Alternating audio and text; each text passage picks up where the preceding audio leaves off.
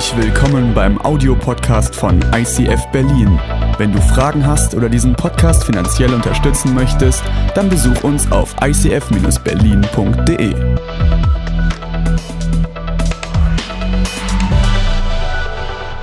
Heute, wir starten durch, wie es Fabienne eben gesagt hat, Shadows, unsere neuen Themenreihe und heute geht es um die Schattenseiten von Jesus. Wenn du jetzt ein bisschen unterwegs bist und denkst, oh, das ist ja ein mystisches Thema, werden wir so die negativen Seiten von Jesus beleuchten? Nein. Jesus ist das Licht, sagt die Bibel und Jesus war schon vor aller Zeit. Das heißt, wenn da eine Lichtquelle ist, egal wie viele Personen danach sind, Jesus leuchtet durch diese Menschen und diese Menschen werfen einen positiven Schatten. Und das Coole ist an Schatten, je näher du an dem Licht dran bist, umso größer wird dein Schatten. Und wir werden uns heute mit ein paar Personen auseinandersetzen, die bereits verstorben sind. Menschen im Alten Testament, die einen Schatten auf Jesus ins Neue Testament geworfen haben. Und seid gespannt, ich bin mega begeistert. Wir haben die Woche mit einzelnen Leuten hin und her geschrieben und noch einen gefunden und noch einen. Es ist richtig mega, weil ich glaube, dass Wesenszüge von, von Menschen, die verstorben sind, in deinem Leben weiterleben können. Ich habe überlegt, gibt es Personen in meinem Leben, die verstorben sind und deren Wesenszüge, deren Charaktereigenschaften in mir weiterleben, weil sie ein positives Licht auf mein Leben geha gehabt haben. Und ich habe drüber nachgedacht, wer das sein könnte. Und mir ist meine eigene Mutter eingefallen. Meine Mama ist gestorben an Brustkrebs, sehr früh, zu früh, wie ich finde. Und ich habe das als Zwölfjähriger damals nur schwer verarbeiten können. Aber ich war dankbar für eine Gemeinde, für eine Familie, wo wir eingebettet, wo wir aufgefangen worden sind. Und ich habe überlegt, dass meine Mama stand mir sehr, sehr nahe. Und ich habe überlegt, was für eine Eigenschaft hat sich auf mich übertragen? Was habe ich mitgenommen von ihr? Was ist so die Eigenschaft, die ich als Schatten von ihr mitnehme? Und dann ist mir beim Nachdenken ein Wort in den Sinn gekommen, das war Beliebtheit. Jetzt schüttelt ihr wahrscheinlich alle mit dem Kopf, ja, bei deiner Mama, die kennen wir nicht, kann das stimmen, aber wir kennen dich. Nein, ich habe gedacht, warum Beliebtheit? Das kam wie so drin in meinen Kopf rein. Meine Mama hat in der Apotheke gearbeitet und die ist tagtäglich hingefahren, hat dort Salben gemischt und Tabletten gemacht und sie hat dort nicht nur in der Apotheke in der Drogerie, also äh, Medikamente gemacht, sondern was sie auch regelmäßig gemacht hat, jeden Tag nach Feierabend hat sie all die Medikamente für die Menschen, die älteren Menschen, für die, die gerade ein Kind geboren hatten, die gerade krank waren und nicht laufen konnten, hat sie die Medikamente aus der Apotheke mit in unser Dorf, also in das Nachbardorf mitgenommen. Und dann hat sie das nicht nur so, wie wir das kennen von Paketdiensten, einmal alle Klingeln runter in den Hausflur geschmissen und mal sehen, ob du es findest, äh, sie, da, sondern sie ist reingegangen, hat sich Zeit genommen. Meistens hat sie nicht nur die Medikamente überreicht, sondern hat den Menschen zugehört, wie es ihnen geht. In ihrem Leid, in ihrer Trauer hat sie getröstet. Manchmal hat sie für sie gebetet.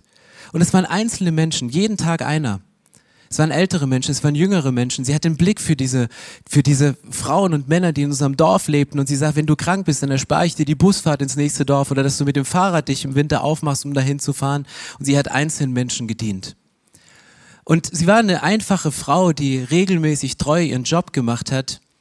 Aber am Tag ihrer Beerdigung war die Kirche gefüllt und überfüllt mit diesen einzelnen Menschen.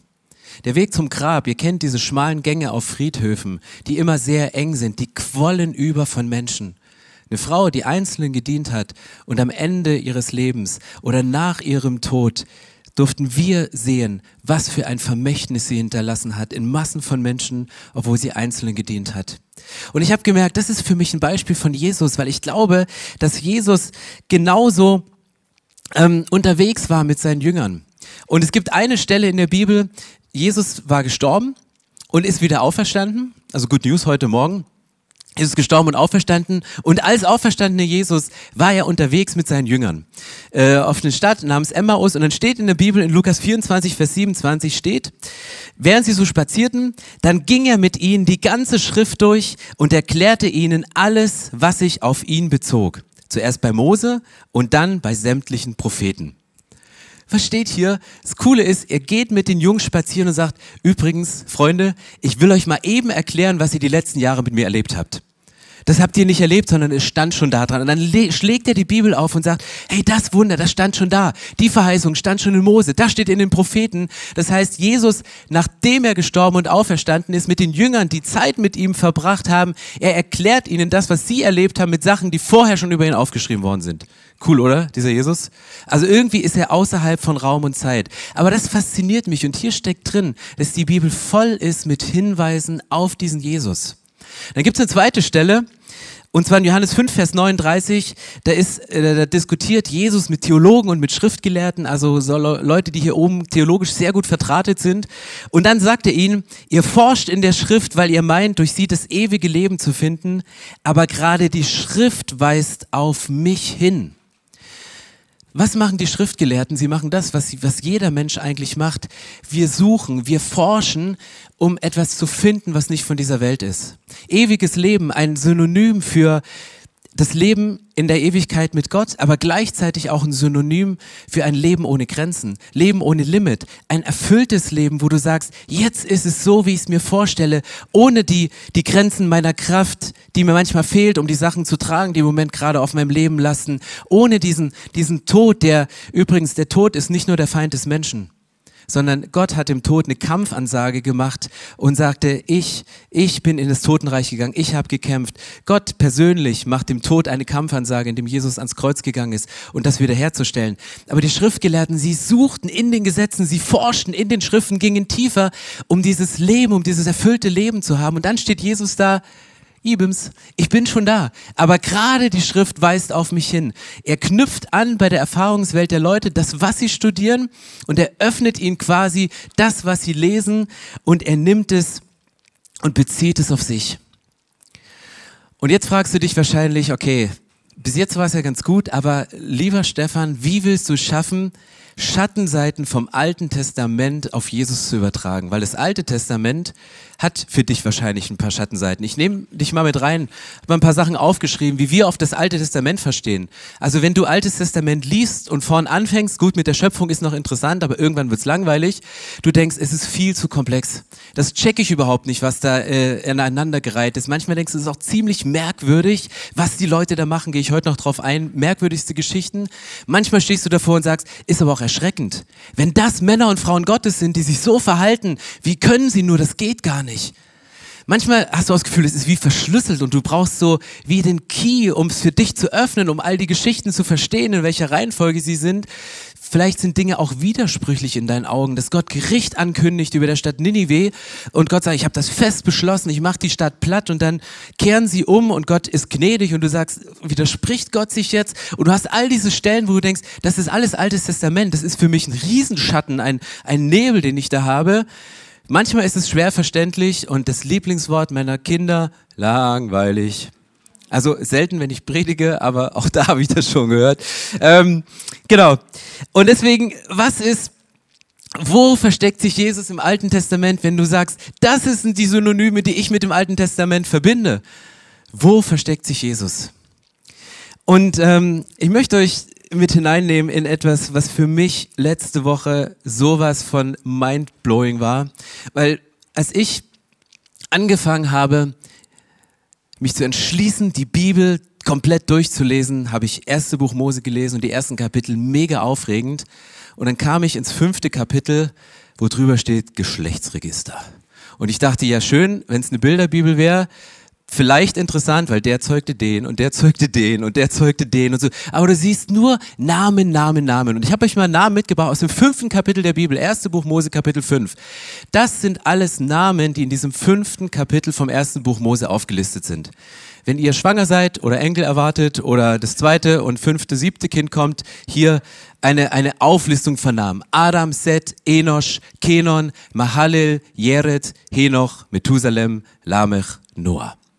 Namen random aneinandergereiht als Geschlechtsregister, als Folge der Nachkommen von Adam und Eva. Und jetzt denkst du, okay, worauf willst du hinaus? Das ergibt keinen Sinn, Pastor. Noch nicht mal die Anfangsbuchstaben, wenn ich sie aneinanderreihe, da kommt auch nicht Jesus raus. Vielleicht findest du alle Buchstaben, um Jesus, ja, geht, äh, hinzukriegen. Namen haben eine Bedeutung. Und wenn ihr schon mal in einer Kindersegnung mit ICF dabei wart, dann wisst ihr, dass wir immer die Bedeutung der Namen übersetzen und sie dem Kind zusprechen und das Kind segnen. Wenn man diese Namen aus der hebräischen Sprache, wo der Name nochmal eine größere Bedeutung hat, wo der Name nochmal eine tiefere Bedeutung hat, weil er etwas mit der Geburt, mit dem Leben und mit dem Vermächtnis der Person zu tun hat, wenn man diese Namen aus dem Hebräischen ins Deutsche übersetzt und diese Namen aneinander reiht, könnt ihr Folgendes lesen. Ein Mensch wird als Ersatz der Menschheit, als Lösegeld zum Lob Gottes. Er kommt herab, hat seine Wohnung aufgeschlagen, durch seinen Tod wird geschickt das Schlagen Gottes, unser Trost, Erlösung. Das komplette Evangelium im fünften Kapitel der Bibel, versteckt in dem langweiligen Geschlechtsregister von Adam und Eva. Es steht alles drin, was du wissen musst, um das Werk von Jesus zu verstehen, was er am Kreuz gemacht hat. Ich habe das gelesen und dachte, das gibt es doch nicht. Die Leute hatten damals keine Ahnung, was sie da aufschreiben. Sie haben es einfach aufgeschrieben, aber der Heilige Geist, 1500 vor Christus, er wirkte und hat diese Sachen aneinandergereiht und du findest im fünften Kapitel der Bibel das komplette Evangelium, wenn du anfängst, diese Namen zu übersetzen. Ist das nicht genial? Ich finde es so mindblowing und ich stehe davor und denke, Gott, wie brillant bist du denn? Wenn Jesus vor seinen Jüngern sagt, ich erkläre euch übrigens mal die Schriften, dann hat er denen nicht die Geschichten erzählt aus dem Alten Testament, sondern Jesus ist auf dem Niveau eingestiegen. Wahrscheinlich sage ich, fange bei Mose an. Guck mal, ihr kennt eure Vorfahren, ich fange mal mit den Namen an. Übrigens, der Name bedeutet das. Und dann geht er da durch diese Namen, vielleicht standen diese Personen in der Geschichte und in der Kette der Menschheitsgeschichte manchmal an dem Punkt, wo sie sagen, warum bin ich gerade jetzt geboren? Warum unter diesen Umständen? Warum musste ich das durchmachen? Warum heißt mein Name das Schlagen Gottes? Und du spürst es auch in seinem eigenen Leben. Wo wie heißt er, der erschlaffte, kranke, hinfällige Mensch, wo du sagst, das ist die Beschreibung von Situationen, in denen wir drin sind. Und vielleicht fragst du dich heute auch im Laufe deiner Geschichte, wo stehe ich denn jetzt eigentlich? Vielleicht fühlst du dich fehl am Platz. Es kann sein, dass du dich fehl am Platz fühlst. Das heißt aber nicht, dass du an der falschen Stelle zum falschen Zeitpunkt geboren bist.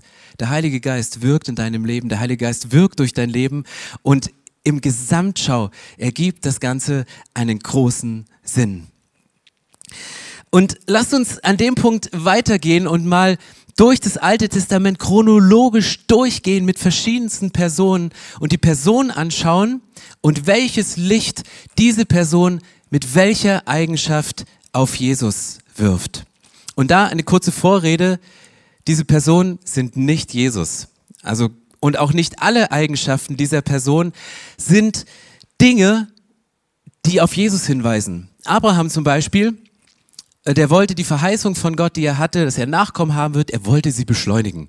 Und er hatte sich eine Magd genommen, eine Zweitfrau, Hagar, und vielleicht war sie auch Hagar, deswegen stand er so auf sie. Und dann hat er die, Beschleun die, die Verheißung beschleunigen wollen und er zeugt mit ihrem Kind, weil er Gott nicht vertrauen konnte, weil es ihm zu lange gedauert hat, dass Gott mit seinem Ergebnis endlich kam. Deswegen sucht er einen Nebengleis. Als Noah besoffen vorm Zelt lag, ist nicht ein Vorbild auf Jesus. Ein Mann Gottes mit seinen Schattenseiten im Negativen sitzt da auf einmal da und du denkst, es geht nicht. Das Ende von Salomo, Mann Gottes, kein Vorbild. Und nicht alle Vorbilder, nicht alle Männer und Frauen Gottes enden so, wie sie sich vorgestellt haben oder wie Gott sich das vorgestellt hat. Und deswegen möchte ich von diesen Personen verschiedenste Aspekte rausnehmen und das übertragen. Und wir fangen mal zu Beginn an mit Adam. Adam der Mensch. Und das findest du im Neuen Testament, Römer 5 wird es äh, zitiert, zu sagen, wie durch Adam, den ersten Menschen, die Sünde in die Welt kam, kam durch Jesus, den neuen Adam, den neuen Menschen, äh, die Erlösung in diese Welt und diese Erlösung der Sünden. Und ist dir vielleicht zu negativ und sagst, es ist auch nicht gerade unbedingt was Positives. Aber was passiert mit Adam? Was macht Gott, nachdem er den Menschen geschaffen, nachdem er den Menschen geformt hat? Er haucht ihm den Odem ein. Er gibt ihm den Heiligen Geist. Jesus ist auf dieser Erde und sagt, ich werde diese Erde verlassen, aber ich hinterlasse euch meinen Heiligen Geist. Und er haucht ihnen den Heiligen Geist ein und er sagt, ich lasse euch nicht zurück als Weisen, sondern ihr habt den Heiligen Geist, mit dem ihr unterwegs sein könnt, mit dem ihr kooperieren könnt. Die zweite Person ist Abel. Und das Bild ist schon sehr martialisch und du denkst, okay, Vorbild auf Jesus. Abel, ähm, von einem eigenen Bruder erschlagen was passiert, weißt du, wenn, wenn du schuldlos bist und aufgrund von Familienzwistigkeiten, von Neid, du den Nachteil hast, in dem Fall bis zum Tod. Jesus genau das Gleiche. Jesus kam auf diese Erde und steht in der Bibel, Jesus kam in seine Welt und die Seinen, seine Geschwister, die Israeliten, wir als Menschen, die Brüder und Schwestern von Jesus, wir haben ihn umgebracht, wir haben ihn getötet, obwohl er wie Abel unschuldig war. Henoch, Mann im Alten Testament, der siebte Nachkomme nach Abraham, so sieben Generationen weiter, muss ein krasser Typ gewesen sein, weil Gott sagt, du hast so gerecht gelebt, du hast so ein treues Vorbild vor mir, ich erspare dir eine Sache im Leben, nämlich die Qualen des Todes. Du musst nicht sterben, sondern ohne dass du auf dieser Erde stirbst, werde ich dich in den Himmel aufnehmen. Und das finde ich krass, weil was passiert mit Jesus, nachdem er auferstanden ist und vor seinen Jüngern ist? Jesus wird entrückt. Das ist so ein Fachjargon von uns Christen, dass wir sagen, Menschen, die am Tod vorbei direkt in den Himmel kommen, werden entrückt. Und Henoch lebt das, weil er eine Gerechtigkeit gelebt hat vor Gott. Nächste in der Geschichte ist Noah. Und Noah, was, was zeichnet Noah aus? Ja, er war ein guter Baumeister, der hat äh, die Arche gebaut. Aber was hat er gemacht? Er hat gepredigt in einer Welt, er hat die Botschaft in eine Welt verkündet von Leuten, die ihn nicht hören wollten. Und Jesus ging es ähnlich. Der hatte seine zwölf Jünger, der hatte auch andere Leute, die mit ihm in Berührung kamen und die er geheilt hat. Aber er hat auf harte Herzen, hat Jesus getroffen. Jesu Botschaft kam in eine Welt von Menschen, die ihn nicht hören wollten. Und dann baut er dennoch dieses diese Arche als Rettung für die Menschen und das wird im Petrusbrief in der Bibel nochmal aufgegriffen. Das Symbol der Arche ist gleichzeitig ein Symbol für die Taufe. Alle Frauen und Männer, die sich taufen lassen, denen geht es genauso wie den Menschen, die durch die Arche gerettet sind. Du gehst symbolisch unter das Wasser, du kommst wieder raus und wirst durch das Wasser hindurch gerettet. Und das ist der Neuanfang für ein Leben mit Jesus, ein Hinweis aus dem Alten Testament von der Person Abraham hin zu Jesus. Isaak, die nächste Person. Isaak, der Sohn von Abraham. Und ihr kennt diese Geschichte, dass Isaak mit seinem Vater auf den Berg Moria geht, um zu opfern. Und irgendwann stellt Isaak fest, Papa, wir haben das Opfertier vergessen. Und dann bist du in einem Gespräch auf einmal zwischen Vater und Sohn, was eine Tiefe hat, wo du merkst, ich habe Familie, ich habe Glauben, ich will gehorsam sein, ich will ein guter Vater sein und er steht in diesem, in diesem Stretch seiner eigenen Gefühle und Isaak schnallt das in dem Moment, dass er das Opfer ist, dass er als Kind geopfert wird, weil es kein Opfertier gibt. Und er geht diesen Weg gehorsam mit seinem Vater bis zu Ende. Was macht Jesus? Jesus wusste es von Anfang an, dass er kein Opfertier aus dem Ärmel zaubern kann und in den Tempel geht und dort priesterliche Tätigkeiten macht, sondern Jesus wusste, dass er das Opfer wird und er ist gehorsam und geht den Weg mit seinem Vater bis zu Ende. Und allein diese Geschichte könnte man jetzt ausweiten bis in die Tiefen der Berg Moria, Golgatha. Du hast so viele Parallelen. Allein äh, diese, dieser diese Person, Abraham Isaak, würde eine Stunde füllen, um darüber zu schwärmen, welche Hinweise in dieser Geschichte auf Jesus stecken mit all den Verbindungen zum Neuen Testament. Aber die nächste Person, und ich habe mich heute entschieden, einfach Bibelkunde in 30 Minuten durchzuziehen. Das heißt, äh, wenn ihr auf die Bible-App geht, findet ihr auch alle Bibelstellen dahinter. Das heißt, ihr könnt das nochmal nachlesen. Also wer heute keine Lust kriegt zum Bibellesen, äh, weiß ich auch nicht. Okay, Jakob, die nächste Person. Ihr kennt die Geschichte von Jakob. Jakob, Jakob kämpft am Fluss Jabok, das war einfach für äh, Bibelkunde zu lernen. Jakob kämpft am Fluss Jabok mit dem Engel, er ringt mit Gott und sagt, ich gehe nicht weg, bevor du mich nicht segnest. Was macht Jesus im Garten Gethsemane? Er kämpft mit Gott, er ist am Ringen, er, er, er bittet Gott, ob es nicht eine Möglichkeit gibt, da irgendwie vorbeizukommen. Jesus sagt, Gott, wenn es irgendeine Möglichkeit gibt, kurz vor seinem Tod diesen bitteren Kelch des Leides, sagt er selbst, nicht auszutrinken bis zum Schluss. Gott gibt es eine Möglichkeit, an diesem Kreuz vorbeizukommen. Und nein, gab es nicht. Und dann geht Jesus diesen Weg bis zum Ende. Genau wie Jakob, der mit Gott ringt, ringt Jesus mit Gott. Und dann geht er seinen Weg.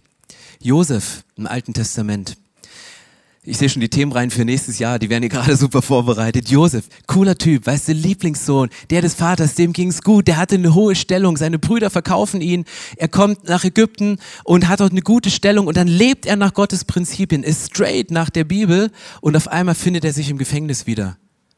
Philippa 2, vor zwei Wochen haben wir drüber gesprochen.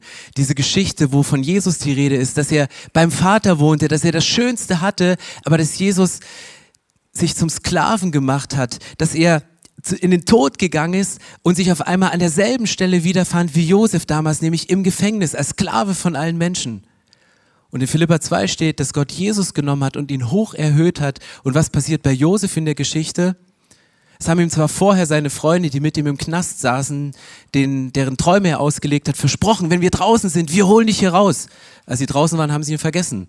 Gute Freunde, Knastbrüder. Und dann muss seine Menschen, seine Freunde haben ihn nicht rausgeholt, Gott hat ihn rausgeholt und dann sitzt er, der Rech ist er die rechte Hand des Pharao. So wie Jesus zur Rechten Gottes sitzt. Und auf einmal siehst du Parallelen vom Alten im Neuen Testament. Mose, bekannte Figuren. Vielleicht dachtest du heute, ich dachte mir, die Bibel fängt mit Mose an. Oder wir sind doch immer noch in den Urgründen, in den Tiefen des Alten Testaments.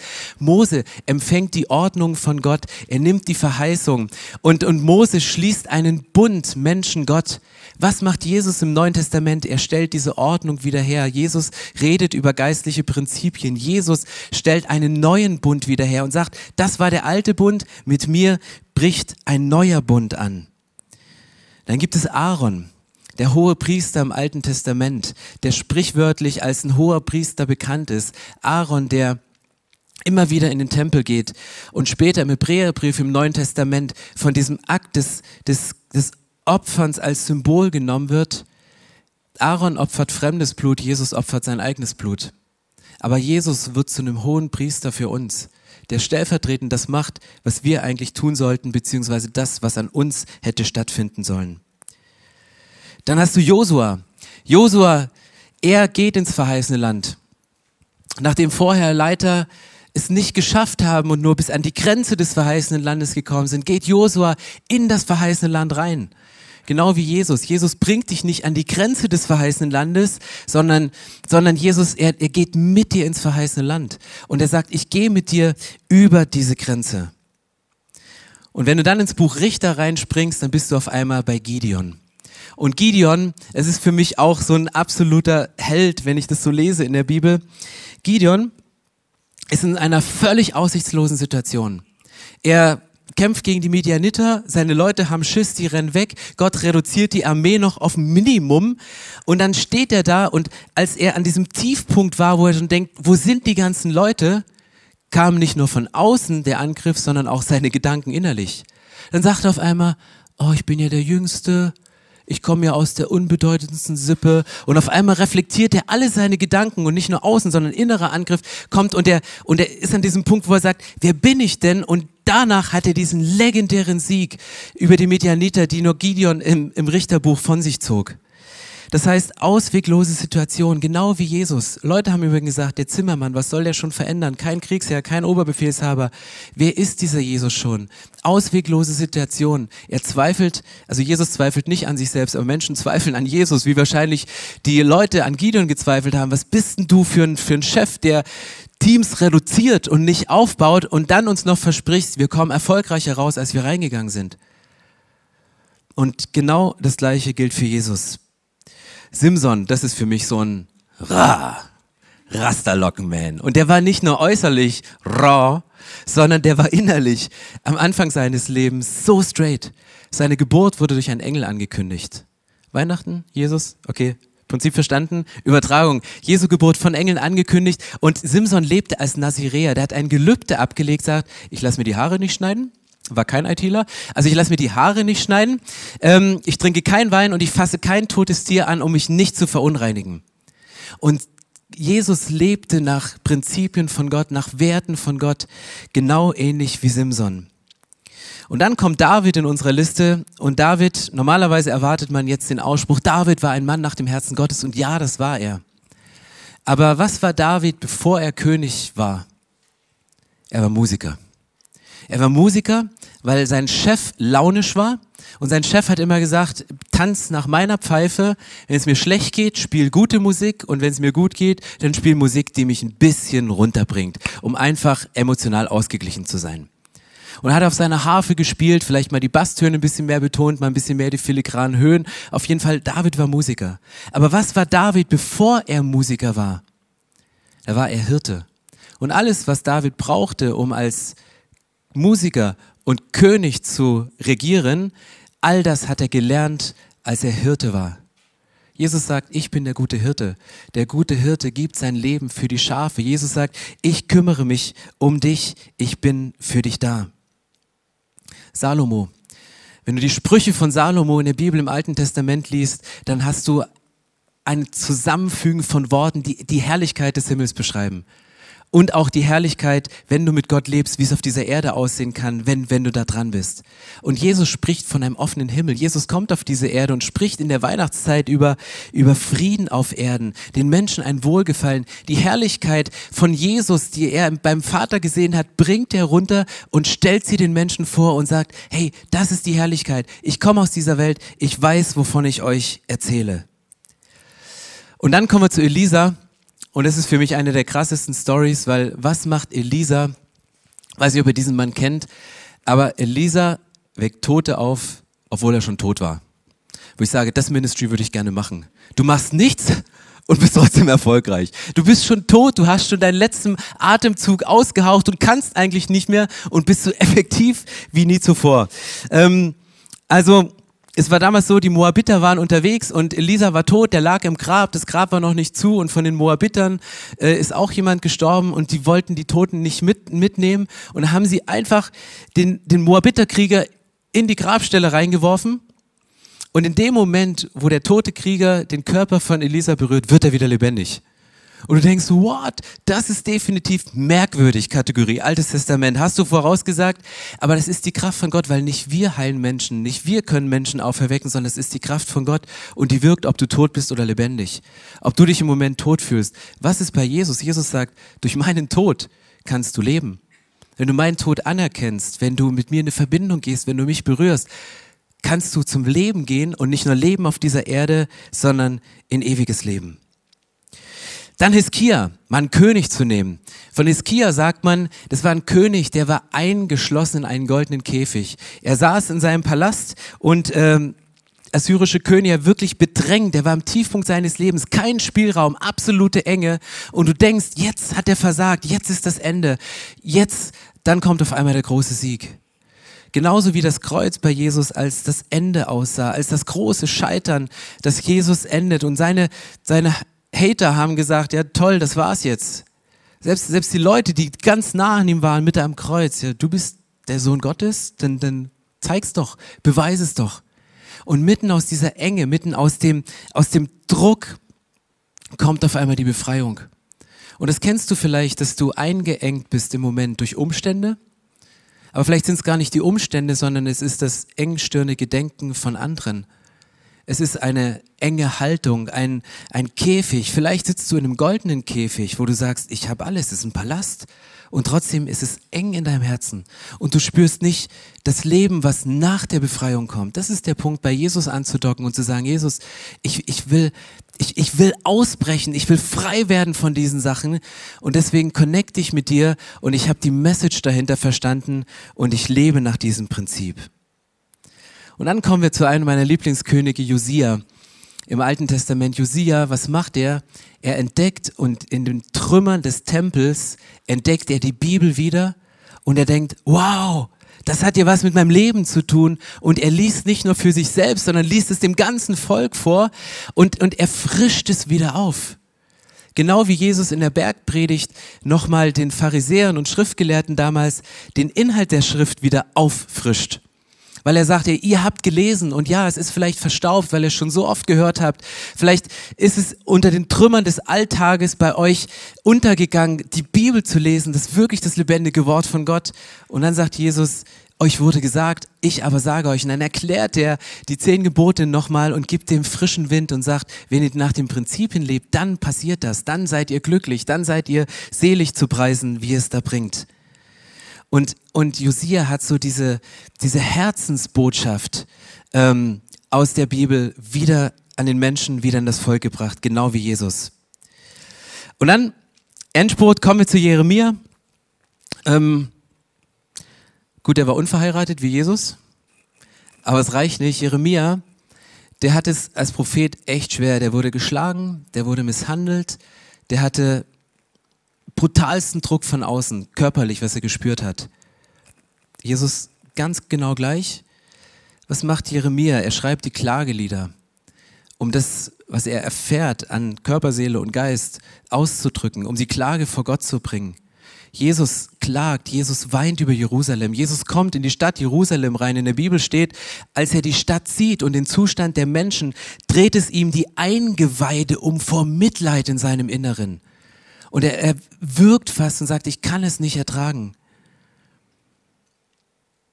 Hesekiel verrichtet einen Priesterdienst auf eine ganz neue Art. Er weist auf einen neuen Bund hin. Er gibt diesen Link ins Neue Testament. Esther, eine wunderschöne Frau, wie die Bibel sie beschreibt, die ihren Ruf, die ihre Position, die ihr Leben aufs Spiel setzt, um für ihr Volk zu kämpfen, obwohl sie sich selber damit in Schwierigkeiten bringt. Genau wie Jesus, der sagt, es kostet mich das Leben und trotzdem komme ich runter. Esra bringt das Gesetz wieder neu auf den Leuchter. Jesus sagt, ey, ich gehe hin, ich werde euch eine Wohnung bereiten. Es gibt einen Anker, es gibt eine Zukunft für euch. Und es gibt Daniel. Daniel als Prophet im Alten Testament. Was macht Daniel? Der wird verschleppt und er lebt in einem Umfeld, was genau das Gegenteil ist von seiner Kultur, genau das Gegenteil ist von dem Glauben, den er teilt. Jesus kommt in ein Land, wo Menschen eine andere Kultur leben, als er selber gelebt hat.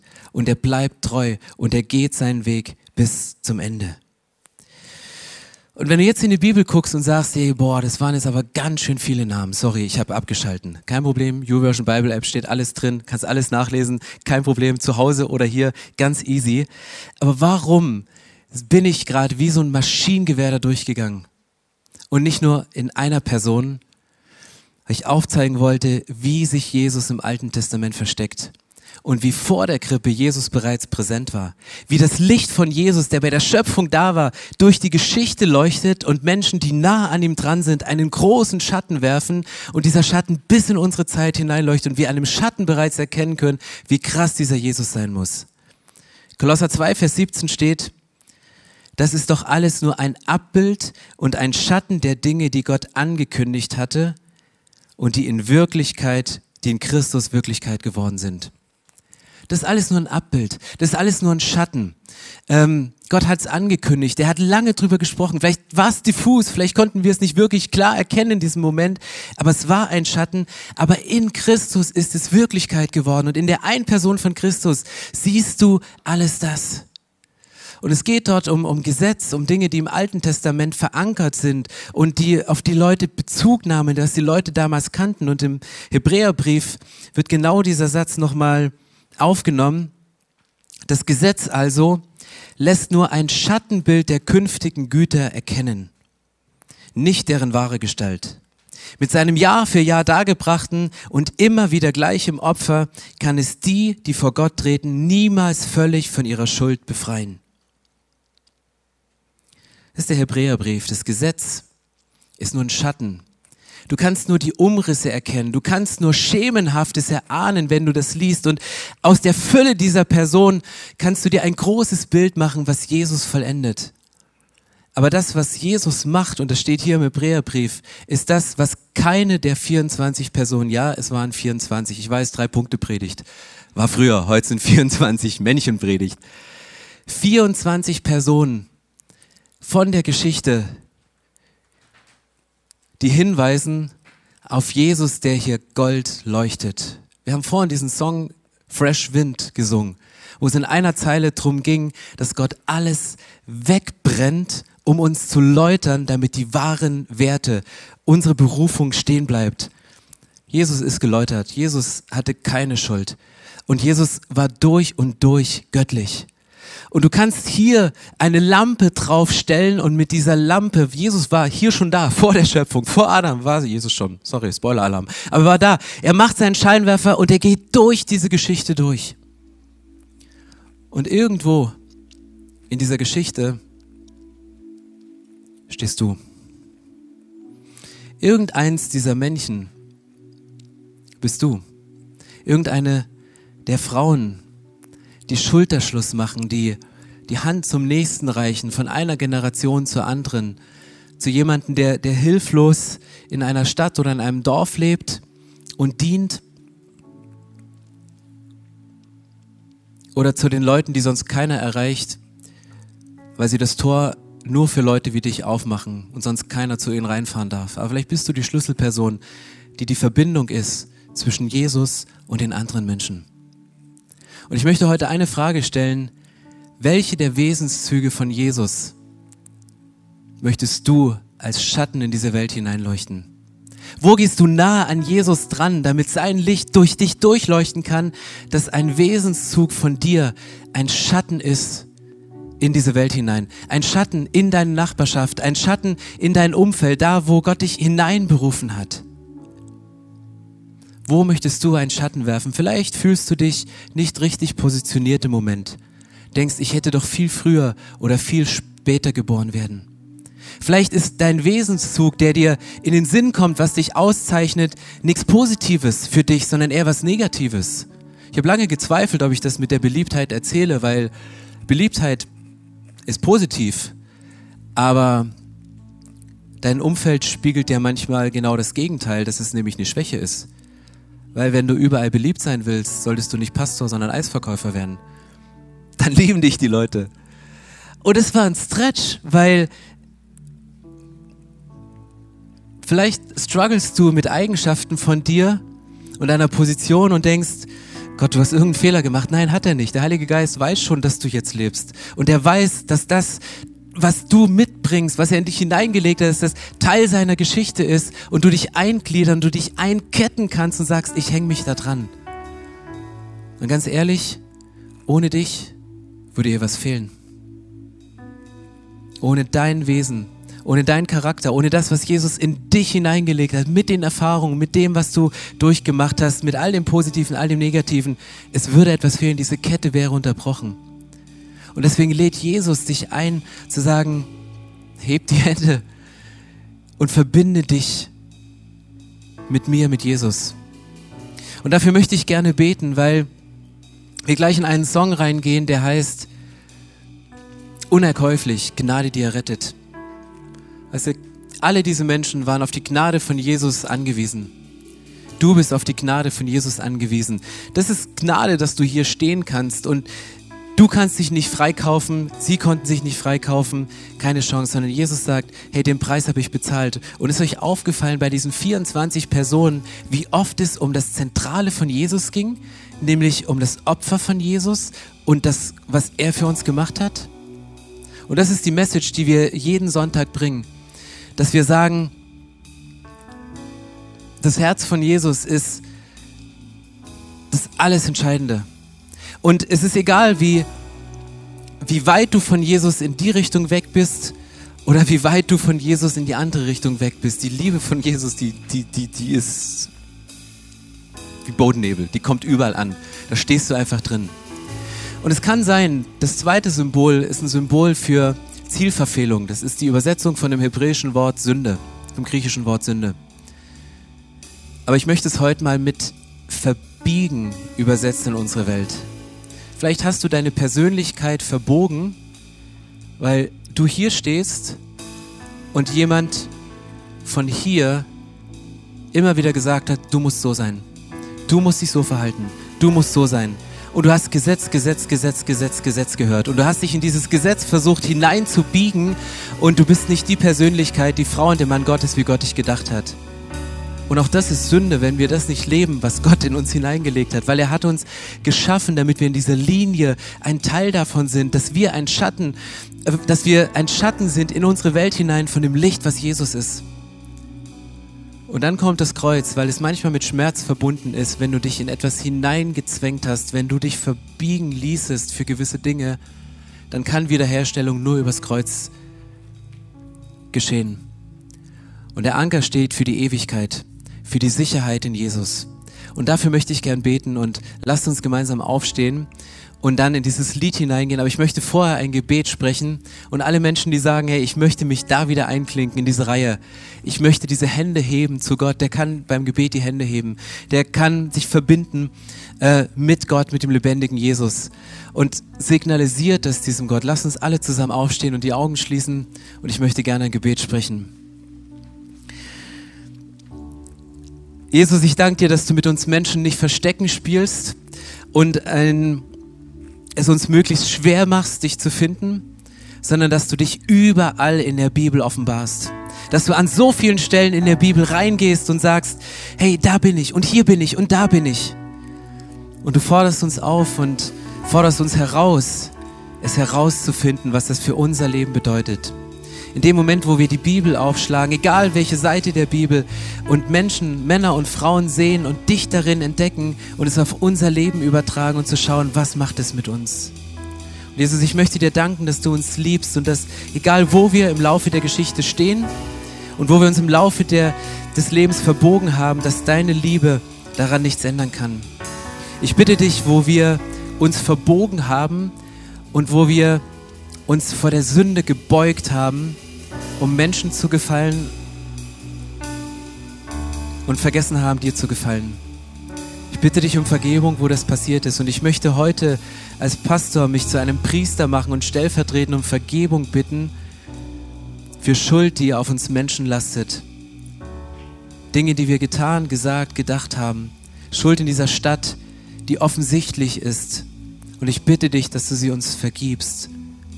Ich danke dir, dass du ans Kreuz gegangen bist und dass du diesen Preis bezahlt hast. Dass die Würde wiederhergestellt ist. Auch wenn wir uns manchmal nicht würdig fühlen und so wie die Bibel sagt, auch nicht würdig sind. Aber diese Würde stellst du wieder her. Und dafür danke ich dir, dass wir diesen Anker haben, um eine Ewigkeit mit dir zu verbringen. Amen.